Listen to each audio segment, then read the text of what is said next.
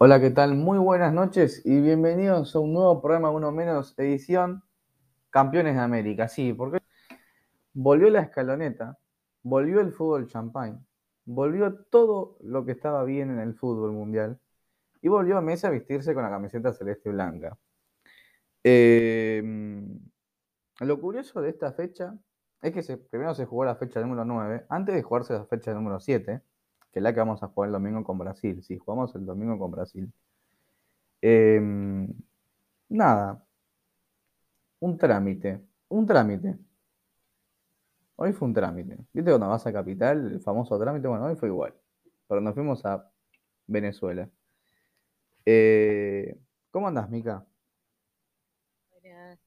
Bueno, acá eh, acotaba, ¿no? Algo de jugamos con Brasil en Brasil otra vez. No jugamos en, el Maracaná, jugamos en Sao Paulo. Quieren romper, no, dijo dos veces no, a mí dos veces. Por las dudas, quedó completamente cancelado el Maracaná. Hasta nuevo aviso. Hasta nuevo aviso, hasta que, hasta que no decaiga la, la escaloneta, Brasil le pone el freno a, la selección argentina del Maracaná. Eh, le puso a Di María aquel 10 de julio. Lástima por eso. Seguimos vacunando, como decía la propaganda, justo cuando estaba Argentina, cuando estaba la cara de Paul, Argentina 1, seguimos vacunando. Literalmente seguimos vacunando porque hace 21 partidos que no perdemos. Seguimos vacunando. Eh, a ver, es el segundo, es el segundo técnico con la racha más eh, amplia como, como invicto. Hace 21 partidos que Argentina no pierde y el anterior había sido justamente el Coco Basile con 33 partidos. ¿Qué selección en el Coco Basile? ¿Qué selección? Por favor, seguimos vacunando, como dije. Eh, le voy a decir siempre, hasta que perdamos un pas. Mejor no digo nada. la segunda dosis a Brasil. Mejor no digo nada, mejor no digo nada. Yo creo mucho en la musga, así que mejor no digo nada. Bueno, vamos a arrancar con eh, a decir los resultados de esta fecha número 9, que se juega antes de la fecha número 7 eh, y la, antes de la fecha número 5 también, ¿viste? Porque esto es un quilombo bárbaro. No lo vamos a negar. Ah, la fecha 5 todavía no tiene fecha. o sea, no se sabe cuándo se va a jugar. Así que, o sí, y yo no me fijé, pero es muy probable que no se sepa. Porque esto es la Conmebol, muchachos. Bueno, en un apasionante, seguramente partido, empataron Bolivia 1 1 con Colombia. Ecuador le ganó sobre el final 2 0 a Paraguay. La, la escaloneta le ganó 3 1 a Venezuela. Brasil le ganó 1 0 a Chile. Y también en otro apasionante partido de fútbol, Perú empató 1-1 con Uruguay. Ese sí lo dije muy irónicamente porque no sé si habrá sido tan apasionante. ¿Cómo está la clasificación por ahí a Qatar 2022? Brasil está puntero con 21 puntos, sigue Argentina con 15, Ecuador con 12, Uruguay y Colombia con 9. no entiendo por qué no está Colombia cuarto, porque tiene más goles a favor. Tiene dos. Ah, deben ser los goles en contra. tiene goles en contra. Sí, claro, tiene 14, goles. Literalmente está a dos goles de alcanzar a Ecuador con goles a favor. Ecuador tiene 16 goles a favor. O sea, es una locura.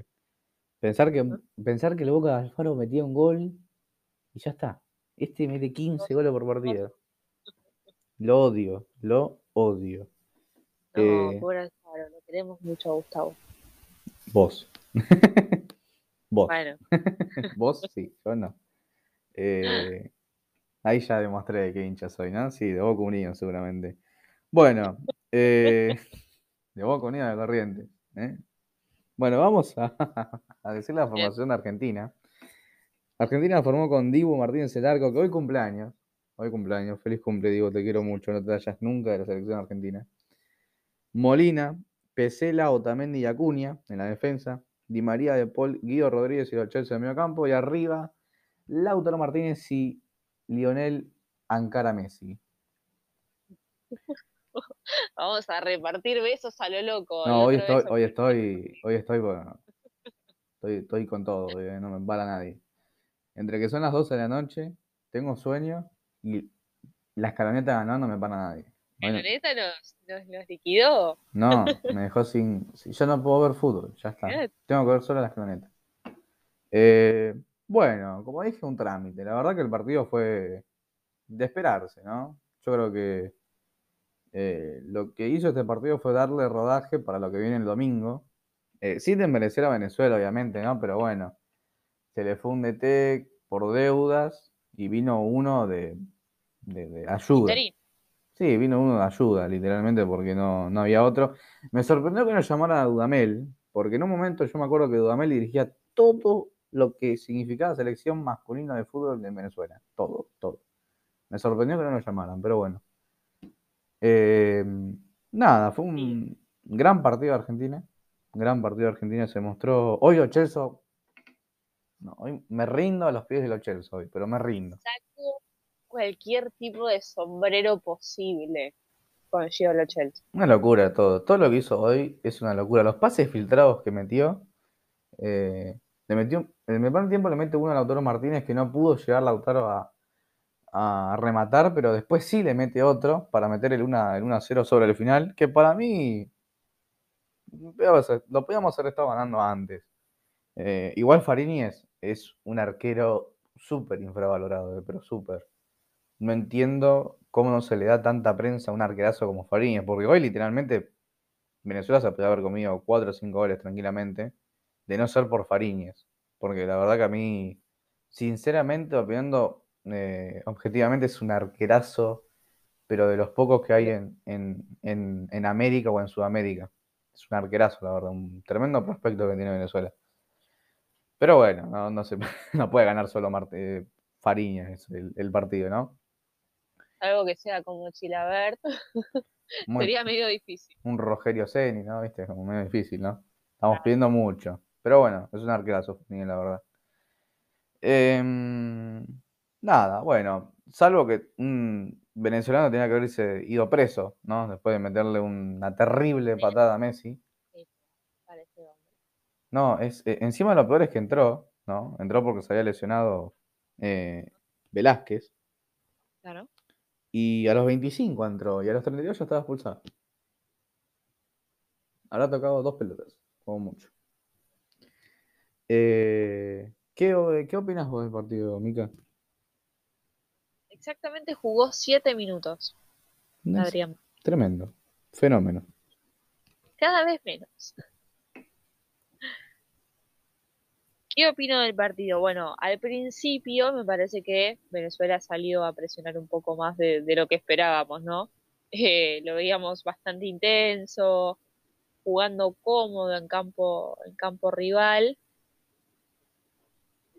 No nos asustó, no nos preocupó, claramente porque veíamos las intenciones que, tenía Argentina, pero sí en un punto nos sorprendió en, el sentido de que justamente no esperábamos ese, ritmo y esa intensidad de juego de Venezuela, pero Argentina lo, lo pudo pudo llevar y pudo contrarrestar jugando a, lo que mejor sabe hacer, eh, ayudando mucho con, con, los pases filtrados, asistiendo como, como se podía a, Messi para que entre lo más cómodo posible al área. Así todo igual tuvo que, pelearse bastante con, con, los defensores de, Venezuela, pero, pero bueno. Se le notó un poquito de falta de fútbol a Messi, obviamente, después de estar de un mes de gira. Obviamente, súper merecido el mes de gira que se pegó Messi. Eh, solamente jugó, es el segundo partido de una temporada y jugó, ¿cuánto? ¿20, 30 minutos con el PSG? 20 minutos con el PSG el domingo, el sábado, ¿no? El sábado jugó solo 20 minutos con el PSG y eso fue todo lo de la temporada de Messi. Todo.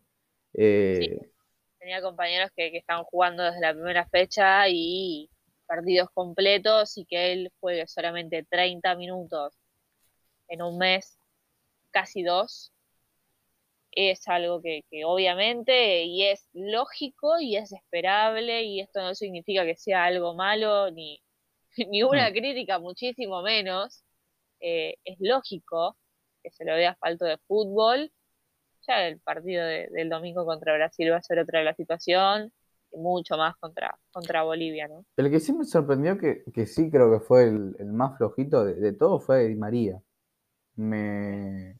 Hoy estuvo flojo, eh, en los pases, creo, en las decisiones, en las financiaciones de las jugadas tuvo fue el más flojito, pero bueno, Di María, el partido que tenía que jugar bien lo jugó bien. Así que no me preocupo. importante. Estoy, estoy. Estamos termo, pero bueno, vamos a tratar de estar menos hoy. Bueno, em, que si bien no mostró un, buen juego, si se quiere, un juego de lo que, lo que estamos acostumbrados ¿no? a, verlo a, Ángel justamente, llegó dos veces al arco, que no es poca cosa, teniendo en cuenta justamente esto que estábamos diciendo recién del rendimiento de él durante los sesenta y pico de minutos que jugó. Eh, buen partido de Lautaro Martínez, pero buen partido, gran partido de Lautaro Martínez, eh, cagándose a trompadas con los centrales, literalmente, pero cagándose bien a trompadas con los centrales. Y que llegó a 15 de 30 partidos. Estaban dando la estadística. de gol altísimo. Dos por, dos goles, eh, un gol por cada dos partidos. Un gol cada dos partidos y en los últimos cinco partidos convirtió cuatro goles. Es una locura. Yo creo que si bien le costó el arranque, le costó, pero de, a poco y creo que con los compañeros adecuados como los Chelsea, como Messi, como Di María o como De Paul, que son facilitadores en cierta parte en algunos tramos del juego o por, porque su mismo o porque son jugadores que, tienen esas características, tranquilamente podemos tener nueve para rato. De hecho, yo creo que tenemos nueve para rato. Tenemos. Pero acá en SofaScore lo ponen como a él como fuera del partido. Para mí la fuera del partido fue los Chelsea. Voy a diferir con SofaScore. Porque el partido que jugó los Chelsea hoy, sobre todo el primer tiempo, eh, fue una clase espectacular de cómo meter pases filtrados en defensa. Es una espectacular lo de los Chelsea. Sí, las, asociaciones en corto que, lograba también, eh, facilitando el, romper líneas, estando constantemente en comunicación con Lautaro Martínez, es, fue realmente fundamental.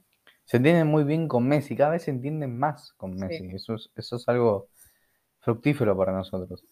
Eh, Claro, nosotros mencionamos un solo gol y ustedes van a decir, pero Argentina ganó 3 a 1. Sí, los otros dos goles los hicieron los Correa.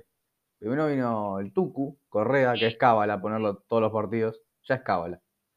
Eh, sí. Para mí es cábala, sí, la tiene de cábala Escalón Qué gran ingreso que tuvieron. Sí, la verdad que los dos tuvieron un gran ingreso. Si bien a Correa se lo criticó por ahí en su momento en, la Copa América por, por ingresar y no, no, aportar mucho al equipo. Eh, también porque Scaloni lo ponía a correr por la banda. Eh, yo creo que cuando ingresa es, un súper revulsivo y es un gran jugador. Y de hecho, cuando ingresó con el Inter el domingo metió un doblete. Debutó con un doblete. Nada eh, más ni tranqui. Eric Lamera en pedo. Eh, y, y, es un gran jugador y ya es la misma fórmula que repitió con Bolivia. Entró Tuco Correa, metió el gol y acá también entra con con Venezuela y creo que a los 10 minutos, menos de 10 minutos, metió el primer gol también. De una gran jugada colectiva entre, entre todos, ¿eh? Entre todos. Eh, y después... Sí, fue justo el, el toque, ¿no? Messi, Lautaro, eh, Joaquín Correa, que fue un verdadero golazo. Y después vino el gol del otro, de Ángel, que también debutó en la temporada, el primer partido con el Atlético, con un doblete. todos hasta las manos con los dobletes. Eh, todos los Correa debutaron con doblete. Bueno, hay que ponerle Eric Lamela Correa, pero también vale, vale, Eric, vale el, de Eric. Eh, esta también, esta de hecho me gustó más que el, primer, que la el segundo gol porque fue una jugada espectacular entre todos. Salvo que el arquero, Fariñez, lo, le atajó el remate a, Lautaro, porque si no, si metía ese gol a Lautaro, era una locura. ¿eh? Al de la fecha. y sí, la verdad que sí. Eh, pero bueno, después apareció Correa en el rebote para, para meter el 3 a 1, el 3 a 0, perdón. Y ahora sí, viene el 3 a 1, a lo último, justo a lo último. Para mí no es penal. ¿Qué crees que te diga? Para mí no es penal. No hay forma de que eso sea penal. Pero bueno, dijeron, ya estamos acá, me hiciste venir a ver el bar, te cobro penal. Eh, yo no me esperaba que la pigara Soteldo, la verdad. No esperaba. ¿Vos lo esperabas, Mica? Yo no esperaba que, la pique, sinceramente. nadie esperó que la. Ni, siquiera Dibu esperó que la picara. Pero la picó. totalmente teórico lo que, lo que hizo Soteldo, totalmente teórico. Digno de cualquier jugador colombiano, obviamente. Eh, es que sí, es muy, es muy teórico, es muy teórico. O sea, estás perdiendo 3 a 0 y la picás, teórico. Eh, pero igual, eh, creo que Soteldo fue el más peligroso de, Venezuela porque fue el único que la verdad que, intentaba algo. Sí. Fue el único Creo que... esa es la palabra correcta, ¿no? Intentó, porque nunca llegó a, a mucho. Sí es cierto que por momentos cuando, cuando la defensa argentina lo descuidaba, se tenían que atajar un poquito más y, Diego Martínez estaba como en, constante alerta, pero, pero realmente no hubo juego de Soteldo sin una sin una soltura de, la de, sí, de la, defensa de Argentina. Hay una foto de Soteldo. ¿Cuánto mide Soteldo? Debe medir uno. ¿Cuánto? Metro sesenta. Bueno, hay un lateral que hicieron, los, eh, un lateral para Venezuela, que se la tiraron a, Soteldo, entre medio de Nico Tamendi y Pesela. Yo no sé cómo habrá salido Soteldo. No sé cómo habrá salido Soteldo después de ese duelo, pero era medio complicado que lo ganara. Creo. Eh, pero bueno, vamos a salir un poco de, la joda y a meternos en el análisis. Es un gran eh, debut, poner a Argentina debut con el parche de campeón, ya siendo campeón de América, para afianzar en cierta parte de jugadores, para dar rodaje, para jugar contra Brasil, que acaba de ganar 1 a 0, como ya dijimos. Eh, yo creo que este triunfo, eh, y con todo el envión de salir campeón, eh, nos da muchísima seguridad, pero muchísima seguridad para ir a jugar con Brasil. ¿Podemos perder con Brasil? Podemos perder con Brasil. Pero tenemos seguridad y eso es lo importante. Algo que no, no venía pasando en la selección, eh, de tener un equipo consolidado, con ya jugadores consolidados. Eh, y con un estilo de juego. Eh, creo que partamos de la base que, de que eso es, es favorable a nosotros y este partido sirve para, para eso, para probar jugadores y para encontrar sociedades nuevas. Sí, y también algo que me parece importante resaltar es que si bien es un Brasil competitivo, fuerte, intenso y que realmente te puede desequilibrar y dejar mal parado en la defensa reiteradas veces porque tiene una delantera que realmente es, es increíble con, con Neymar y, con Gabigol, eh, no es el mismo Brasil subcampeón de América. No. Eso también es importantísimo porque remarcarlo. La mitad del equipo es Premier y la mitad del equipo se quedó allá. No lo dejaron venir eh, se quedó Richarlison, se quedó Fred, se quedó Alice, los dos arqueros, Allison y Ederson. Me estoy olvidando de alguien más, seguramente. Eh, sí, me estoy olvidando, obviamente me estoy olvidando de alguien más.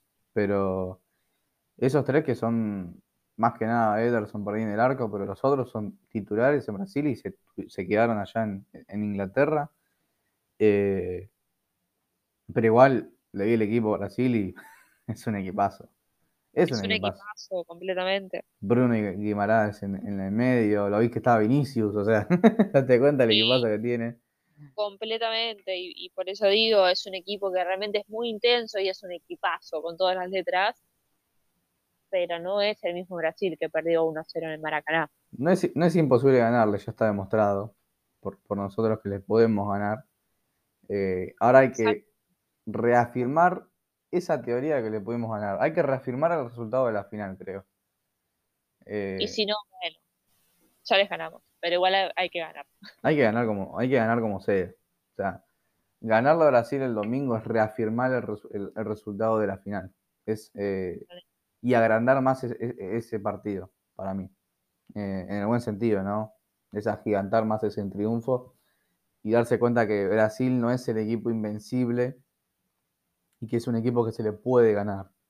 ¿no? Porque en todas las eliminatorias Brasil demostró ser el equipo más imparable de, de, las eliminatorias. Se comió solo dos goles. Solo dos goles recibió Brasil en todas las. En, nueve. ¿Cuándo vamos? Nueve, ocho fechas, ya ni sé la verdad. ¿Cuántas fechas vamos? en realidad, en teoría, vamos siete. Siete fechas. Bueno, en siete fechas se comió dos goles y metió 17. 17 goles en siete fechas. Es una barbaridad. Es una barbaridad. Y como dije, el triunfo de la Copa América demostró que, Brasil es un equipo al cual se le puede ganar si le competido igual a igual. Eh, y si le ganamos el domingo, también, como dije, va a reafirmar ese, ese triunfo. Yo quería hablar del partido del Chelsea, que para mí fue el, amo y señor de la cancha y para mí fue el jugador del partido. Metió 39 pases precisos. Una locura. 86% de efectividad. Con eso puedo decir todo.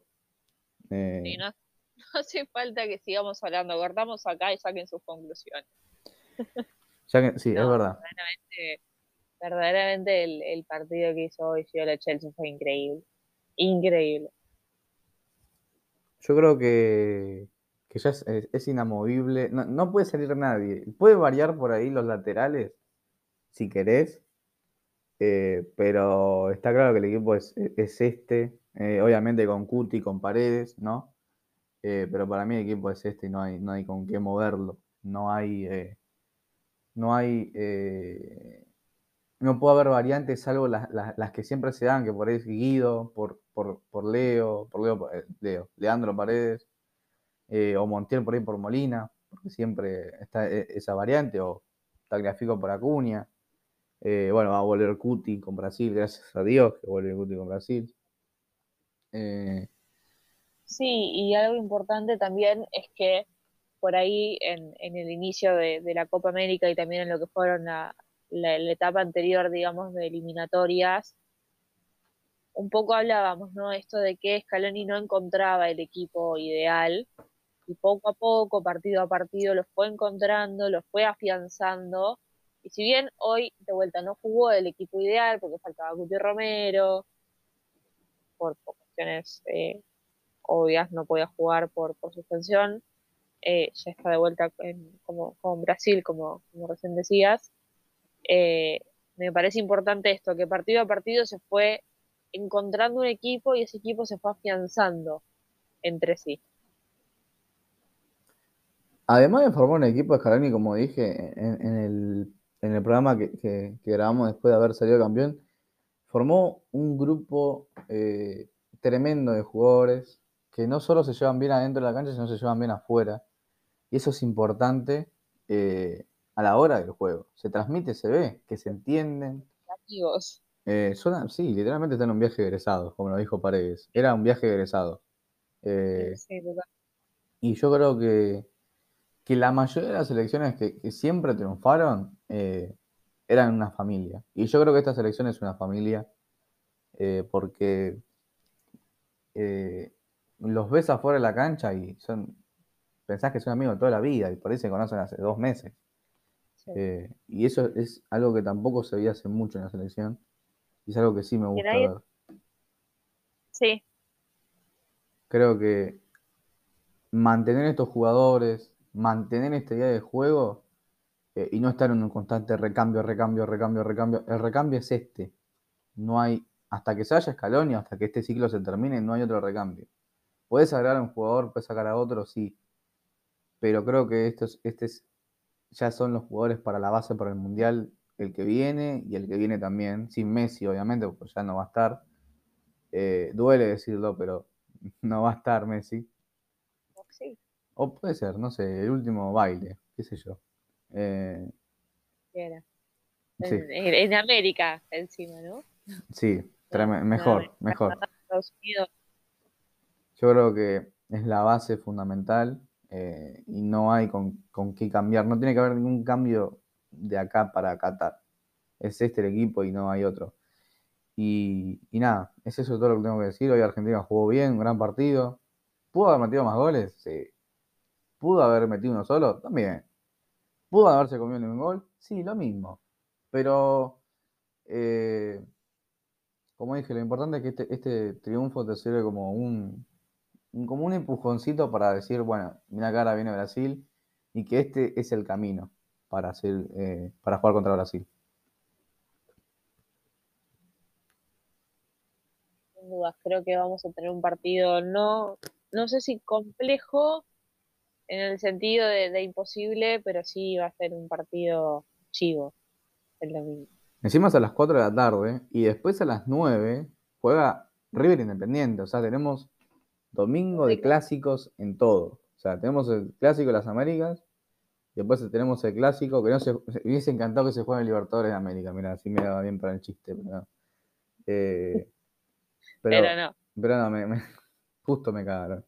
Pero bueno, se puede decir, siempre se dijo que el Monumental era la casa de, de, la selección, así que se puede decir que el Monumental es la casa de, la, de la selección campeona de América. Sí, listo, listo, ya está, listo, listo, me quedó bien. No se No es el chiste fácil, pero sí, si movemos un par de piezas encaja. Claro, encaja. Hay que, hay que, siempre hay que encontrar la vuelta. Hay que atarlo con alambre, ¿no? Como se dice acá. Eh, bueno. ¿Para, qué, ¿Para vos quién fue el jugador del partido? Y bueno, vamos a repetir un poco lo que, lo que ya dijimos, pero Gio Lo Chelsea, sin duda. Sin duda.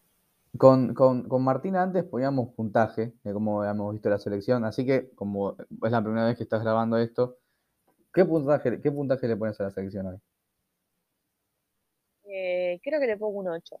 ¿Un 8? Bueno, comparto. que podría haber dado más, pero se hicieron muy bien las cosas realmente. Eh, había jugadores que venían sin jugar, por ejemplo, Messi, mm. que jugó 30 minutos en este mes, este casi, en estos casi dos meses. Eh, me parece que algo, algo importante y se jugó contra un Venezuela que si bien no es un equipo imposible, es un equipo intenso. Y tiene, tienen jugadores muy buenos como es eh, José Martínez, que es un goleador nato, eh, la rompe toda en, la MLS. Si bien algunos van a decir es una liga menor, sí, pero hay que meter la cantidad de goles que mete en la MLS, porque tiene unos récords impresionantes. Después tiene a, Sotel, lo que es un excelente, excelente jugador, y está Tomás Rincón en el mediocampo un tremendo eje. Yo creo que a la, selección le faltó, no sé si, no sé si lo viste vos, pero una marcha más. Creo que le faltó un poco más de velocidad. Yo siento que, le faltó eso por ahí. En los otros partidos los vi más, más, eh, más eh, con más rapidez en los ataques o en las transiciones. Acá los vi como no caminar, pero tampoco correr como corrían antes. También, el rival, ¿no? Pero bueno. Eh, yo también le pongo un 8, me quedo con el 8. Sí creo que es una nota muy aceptable. Así que nada, gente, bueno, hemos llegado al final. Hoy fue un programa lindo, lindo, porque ganó la escaloneta. Estamos todos contentos. Si sos argentino y si no, también tenés que estar contento porque ganó Messi. Eh, nos vemos el, domingo. El domingo nos vamos a ver dos veces. Porque, bueno, juega escaloneta vamos a grabar. Y después juega eh, River Independiente. Va, de hecho termina River Independiente y hacemos resumen de toda la fecha. O sea, tenemos un fin de semana bastante completo. Así que nada, gente, les mando un abrazo, cuídense y nos vemos la próxima.